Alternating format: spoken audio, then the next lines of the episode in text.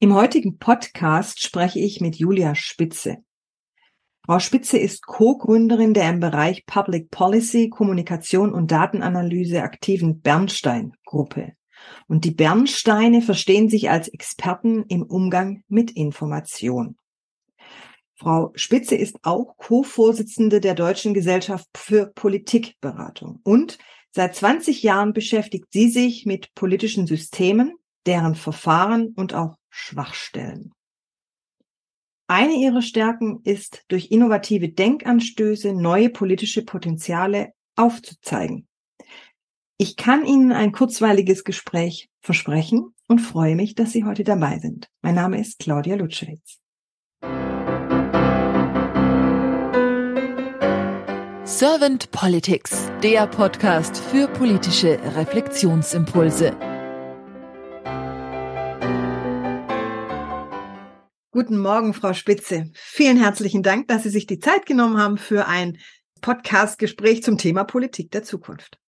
Ja, guten Morgen. Ich freue mich sehr, hier zu sein und über mein Leidenschaftsthema Politik zu sprechen.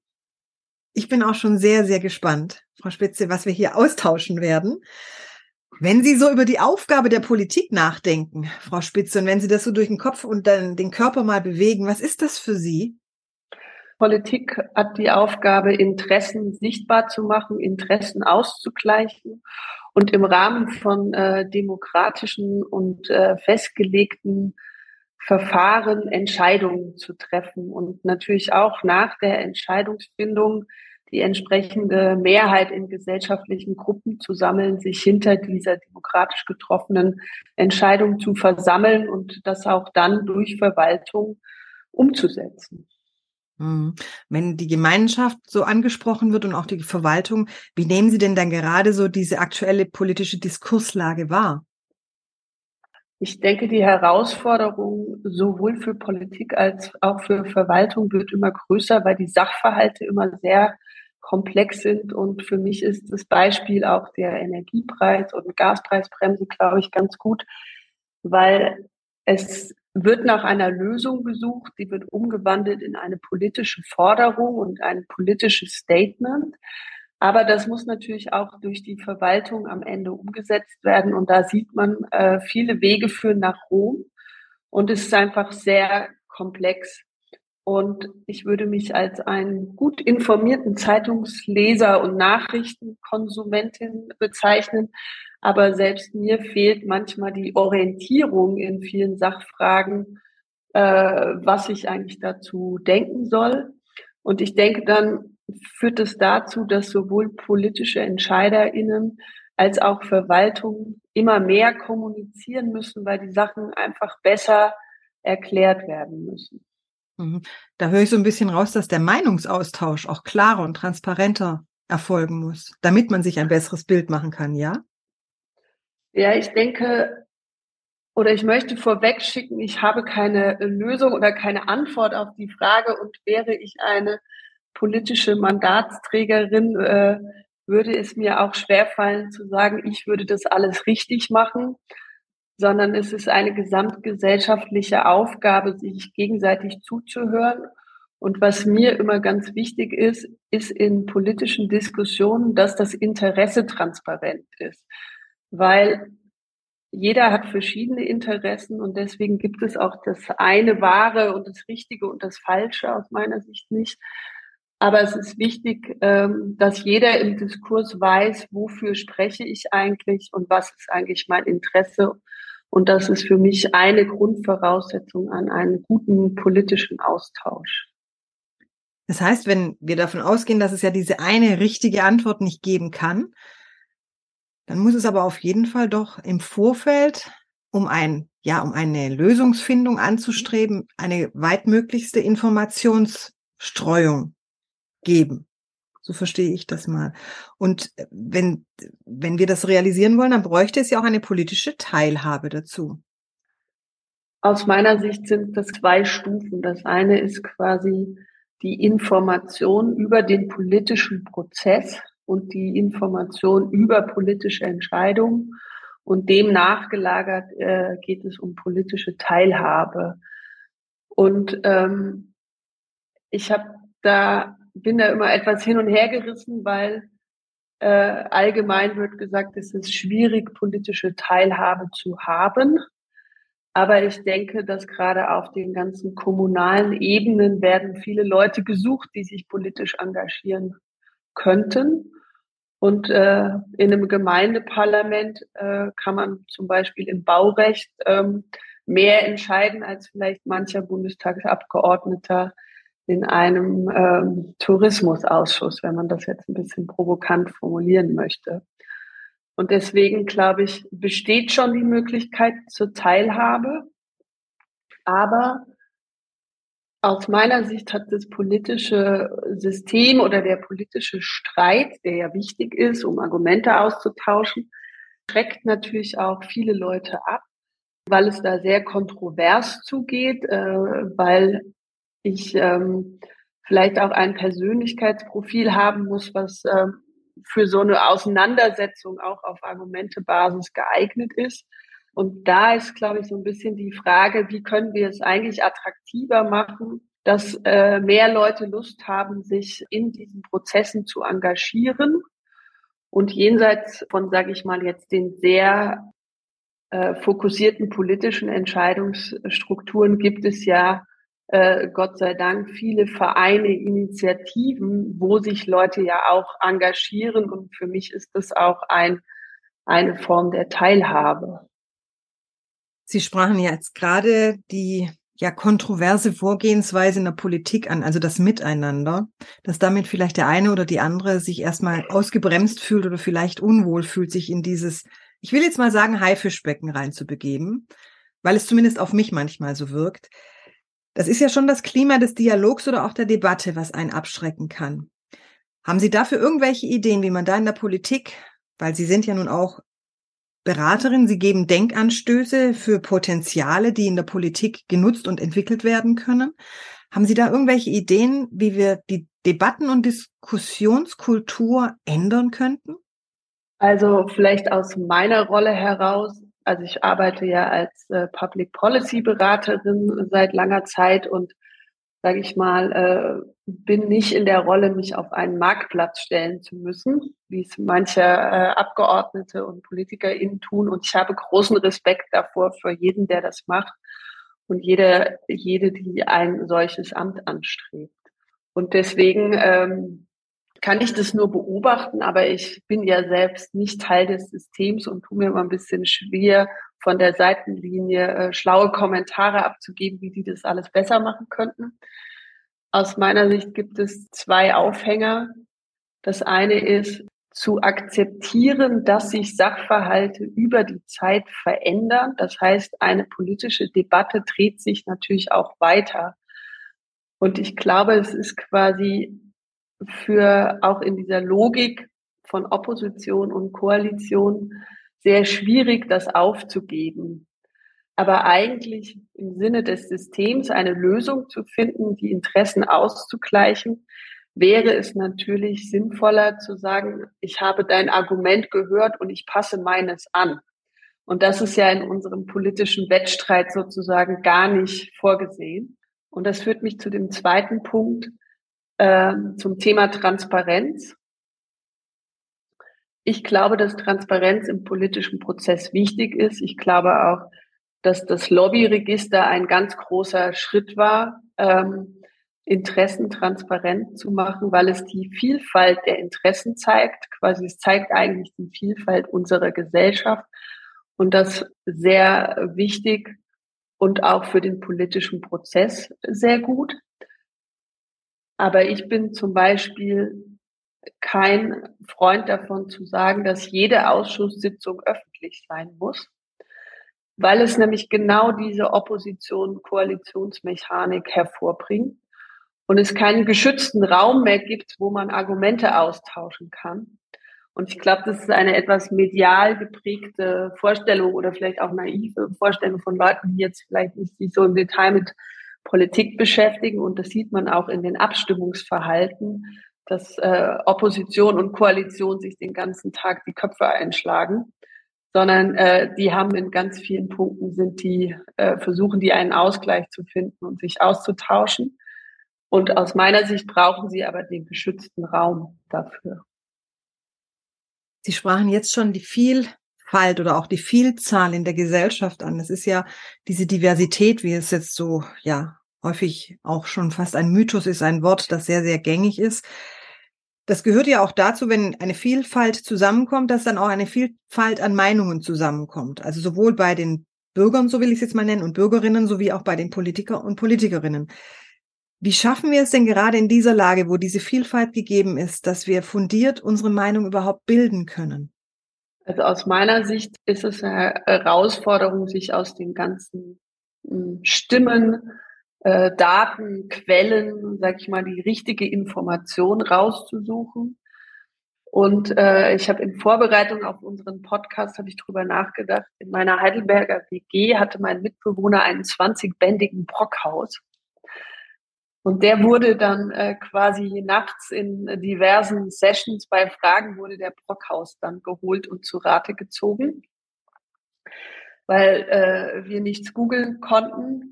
Und da hatte man dann sozusagen das, was im Brockhaus stand, war erstmal, sag ich mal, der Sachverhalt, so würde ich es mal sagen. Und ich glaube, was für uns sehr wichtig ist, ist, dass wir einfach wie in einem Schulfach Mathe und Deutsch, dass wir aus meiner Sicht ein Schulfach brauchen, was heißt, Informationen zu suchen, zu bewerten und auch darzustellen.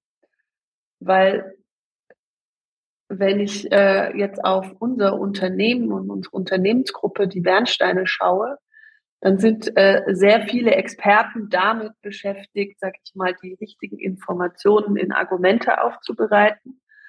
Und wir natürlich sehr eng an manchen äh, politischen Themen, die mitverfolgen, das heißt, da auch einen Expertenstatus haben. Und ich sehe einfach, dass es selbst für uns als Experten im Umgang mit Informationen immer schwieriger wird, da, sage ich mal, die richtige Quelle äh, zu finden, weil quasi die, das Mehr an Informationen heißt nicht unbedingt, dass ich die richtige finde. Und ich glaube, da müssen wir unsere Gesellschaft darauf vorbereiten, und ich würde für, sag ich mal, ein Schulfach Informationsverarbeitung äh, werben oder wie immer man das dann auch nennen mag. Sie haben jetzt gerade den Brockhaus angesprochen, da musste ich dann so in mich reinschmunzeln, weil ich das aus meiner Studienzeit auch sehr gut kenne. Wobei ich gestehe, dass ich meinen jetzt entsorgt habe, weil er einfach schon zu alt ist. Ich habe ihn von meinem Großvater geerbt und der hat dann einfach ein gewisses Alter, wo man sagen darf, okay, ist nun doch überholt. Heute ist ja unser, sagen wir mal, Recherche Objekt, will ich es jetzt einfach mal nennen, World Wide Web, würde ich sagen, und vielleicht auch eine gute Literatur, also eine gute, vielleicht Bibliothek oder sowas, wobei ich glaube, die wenigsten gehen tatsächlich in eine Bibliothek in einen Raum, sondern sind eher im Internet und dann eben dort in Bibliotheken. Und wir versuchen dann diese Infos zu bewerten. Und jetzt würde mich aber auch interessieren aus Ihrer Sicht, Sie haben jetzt da einen sehr großen Fundus an Erfahrungen, die Gefahr, etwas in richtig oder falsch einzuteilen, in schwarz oder weiß. Was ist da die große Gefahr nach Ihrer Erfahrungen nach Ihrer Sicht auf diese Dinge? Ich glaube, dass es kein richtig oder falsch in vielen Fragen gibt, sondern es ist die Perspektive, wie ich darauf schaue. Und das ist wiederum was, das Interesse, was ich habe. Bei Interessen ist es deswegen immer wichtig zu sagen, wer steht dahinter und das transparent zu machen, weil ich das sonst nicht beurteilen kann. Also und ich glaube, ein Stück weit geht es auch darum, sich von dem richtig und falsch zu verabschieden, sondern einfach äh, zu sagen, der politische Prozess ist dadurch geprägt, Argumente auszutauschen. Und wenn ich auf uns als Bernsteine schaue, wir sind ja eigentlich eine Vertriebsorganisation für Argumente. Wir sind, ich sage immer, wenn Leute fragen, was machen Lobbyisten, dann sage ich, Lobbyisten vertreiben Argumente. Wir sind Argumentevertriebler. Und äh, da geht es natürlich darum, sage ich mal, das mit Daten und Fakten zu untermauern. Dann ist es die Herangehensweise an, an gewisse Ideen, Gedanken, Meinungen und auch Argumente. So habe ich es jetzt rausgehört bei Ihnen, Frau Spitze. Können Sie vielleicht für mich und auch für die Zuhörer noch mal ganz kurz Ihre Meinung zu darstellen? Was ist der Unterschied zwischen Meinung und auch Argument? Also wahrscheinlich ist es sehr schwierig, sag ich mal, so auseinander zu dröseln und es richtig aufzuteilen. Aber ich würde sagen, eine Meinung. Bei uns gibt es so das geflügelte Wort, das evidenzbasierte Bauchgefühl. Ähm, also ich höre was oder lese was in der Berichterstattung und dann habe ich eine gefühlte Meinung dazu. Und ich glaube, der Unterschied ist aber im politischen Diskurs, ist es wirklich ein Argument zu formen, zu sagen, ich bin äh, für den Ausstieg aus der Atomenergie, weil, und dann ist, glaube ich, dieses weil entscheidend, dass dann ausdefiniert wird, was sind denn meine Argumente, also die Langzeitschäden, die Risiken und das für alle transparent zu machen und abzuwägen. Und ich glaube, was ein ganz wichtiger Punkt ist, aus meiner Sicht ist, dass es im politischen Diskurs heißt es oft, es ist ein fauler politischer Kompromiss. Und ich halte das für sehr problematisch, weil es ist Aufgabe von Politik, diesen politischen Kompromiss zu finden. Das quasi aus meiner Sicht ist es ihr Kernmerkmal, ist ihre Kernaufgabe. Und da gibt es natürlich immer Interessen, die sich dann nicht äh, reflektiert finden, die sich quasi benachteiligt fühlen. Aber das gehört einfach ähm, zu dieser Art, wie wir in unserem demokratischen System Entscheidungen treffen, gehört das einfach dazu. Mhm. Das hängt doch auch sehr stark mit der Gegenseitigkeit von gegebenen Positionen zusammen, ne? dass wir das dann auch leben oder erleben und dann im Austausch sind, um vielleicht einen Kompromiss oder vielleicht sogar bestmöglich den Konsens anzustreben. Denken Sie, dass der Konsens im politischen Raum möglich sein kann? Ich klar, denke schon, dass es bestimmt immer wieder Themen gibt, wo man einen Konsens findet. Aber letztlich, glaube ich, ähm, kann aufgrund der Vielfalt unserer Gesellschaft, ist es, glaube ich, fast unmöglich, einen für alle stimmigen Konsens in vielen Dingen zu finden. Und ich glaube, ein Stück weit geht es darum, das auch einfach zu akzeptieren und das transparent zu machen. Und das glaube ich, auch die Herausforderung von Politik. Und deswegen, glaube ich, wird so oft auf die Kommunikation von Habeck verwiesen, weil er mit der Erste war, der sich getraut hat, sag ich mal, die Ambivalenz sichtbar zu machen. Also, dass auch quasi alles, was hinter den Kulissen stattfindet, in einem Ministerium gibt es ja ganz viel Argumenteaustausch mit für und wider, pro und contra und es wird abgewogen. Und ich glaube, quasi was Habeck gemacht hat, ist, dass er ganz klar das politische Ziel formuliert hat und das politische Ziel war Versorgungssicherheit. Es war äh, ganz klar gemacht und dahinter hat er dann einfach seine Ambivalenz aufgezeigt, die ihn beschäftigt und, und die sozusagen das Land beschäftigt und hat damit ein Stück weit, äh, glaube ich, sichtbar gemacht, dass es auch für politische Entscheider nicht immer einfach ist, die eine richtige Entscheidung zu finden. Und aus meiner Sicht würde das dem politischen Diskurs sehr gut tun. Erstens, ganz klar zu machen, was ist unser politisches Ziel, was wir verfolgen. Und zweitens auch klar zu machen, uns ist bekannt, dass wenn wir dieses Ziel verfolgen, fallen vielleicht andere Dinge hinten runter und es wird Interessen geben, die natürlich das nicht äh, befürworten werden. Sie haben jetzt schon die Kommunikation oder den Kommunikationsstil von Habeck angesprochen, der für mich eine gewisse Transparenz auch mit sich mitbringt, weil man auch sehr stark erkennt, diese Ambiguitätstoleranz, die wir Menschen einfach jetzt in der jetzigen Situation auch leben müssen, in den jetzigen Krisen, mhm. die wir auch erfahren, also dass die Sicherheit nicht mehr da ist, die wir vielleicht in vielen Punkten bräuchten oder uns wünschten, was auch immer. Also man sieht diese Gleichzeitigkeit von verschiedenen Gegebenheiten, die einfach da ist und die ausgehalten auch werden muss. Haben Sie dafür irgendwelche Lösungsideen, wie man dieses Denken, diese Art der Kommunikation noch mehr in die Politik reinbringt, außer jetzt vielleicht durch ein sogenanntes Role Model, wie vielleicht Herr Habeck sein könnte? Haben Sie noch andere Lösungsideen? Ich glaube, die erste Idee ist Akzeptanz, dass quasi alle beteiligten und handelnden Akteure anerkennen, dass es diese Ambiguität gibt. Und ich glaube, jenseits des politischen Systems haben Menschen große Schwierigkeiten mit Ambiguitätstoleranz.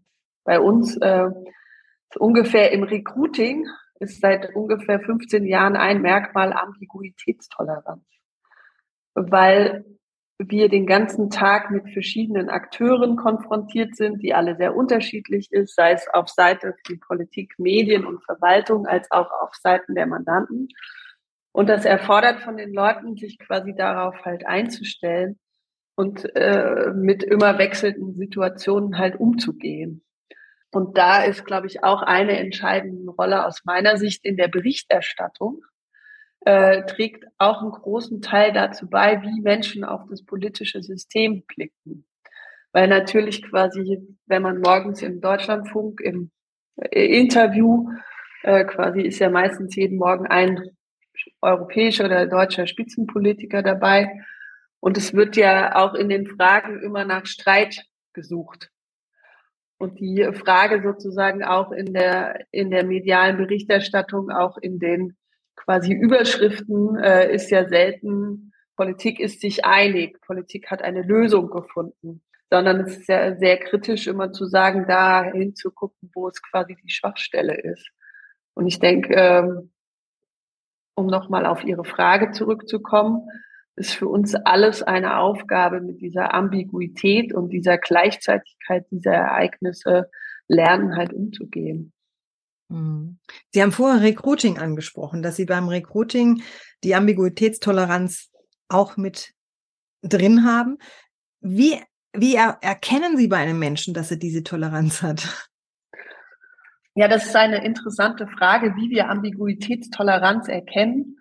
Ähm, es gibt da mehrere Möglichkeiten und eine davon, die wir äh, gerne benutzen, ist das Erstellen einer Fallstudie zu einem politischen Diskussionsthema. Und da äh, sieht man sehr deutlich, ob Bewerbende auch in der Lage sind, sich in verschiedene Rollen rein zu versetzen. NGO, sei es eines Ölkonzerns und aus diesen verschiedenen Perspektiven Argumente zu formen und am politischen Diskurs teilzunehmen. Hm. Das heißt, die Perspektive oder den Blickwinkel zu weiten und einfach auch mal, da gibt es doch dieses indianische Sprichwort, einmal in den Mokassins des anderen zu laufen, so auch die Gefühle mitzubekommen. Was mich jetzt wieder zu unserer anfänglichen Frage oder unserer anfänglichen Gedankenrunde bringt, mit dem Blick auf die aktuelle politische Diskurslage zurückführt. Mhm. Und zwar, wenn wir diesen Blick weiten, und praktisch diesen Blick auch für die Politik weiten, also dass auch Politiker und Politikerinnen diesen Blick weiten können für sich. Was würde das bedeuten für uns? Was müssen wir in die Plenarsitzungen, was müssten wir vielleicht auch in die Parteien reinbringen? Welchen Blickwinkel? Um da in der Zukunft, für die Politik der Zukunft bestmöglich agieren zu können. Das ist eine große Frage, auf die es keine einfache Antwort gibt.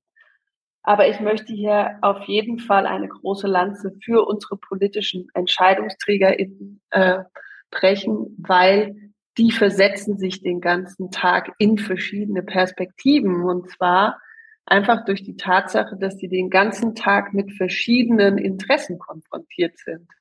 Also ähm, wenn Sie irgendwann mal einen Podcast mit vielleicht einem Mitarbeiter aus einem Bundestagsbüro machen, der wird Ihnen sagen, wie viel verschiedene Interessen da jeden Tag, äh, sag ich mal, sich per E-Mail, Telefon und so weiter äh, melden.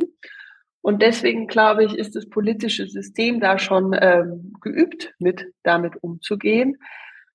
Aber ich glaube, die eine Lösung könnte sein, das auch ein bisschen transparent zu machen. Also, dass es auch für das politische System viele Ambiguitäten gibt, die sie versuchen müssen auszugleichen und zu lösen.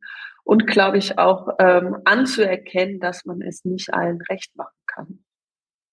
Das war für mich jetzt ein sehr schönes Schlusswort und ich danke Ihnen sehr für Ihre Impulse und das Teilen Ihrer Gedanken. Mir hat sehr viel Freude bereitet, das Gespräch mit Ihnen. Mir hat es auch sehr viel Spaß gemacht und ich denke, dass das ein spannendes äh, Themengebiet ist, für das es leider keine einfachen Antworten gibt, aber es ist wichtig, dass es die Diskurse dazu geführt werden. Ich danke Ihnen ganz herzlich für Ihre Zeit, Frau Spitze, und sage dann einfach mal bis bald. Vielen Dank. Bis bald.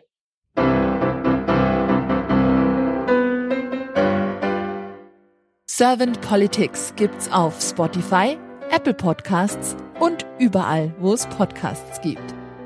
Abonniert uns gerne und hinterlasst uns eine Bewertung. Servant Politics, der Podcast für politische Reflexionsimpulse.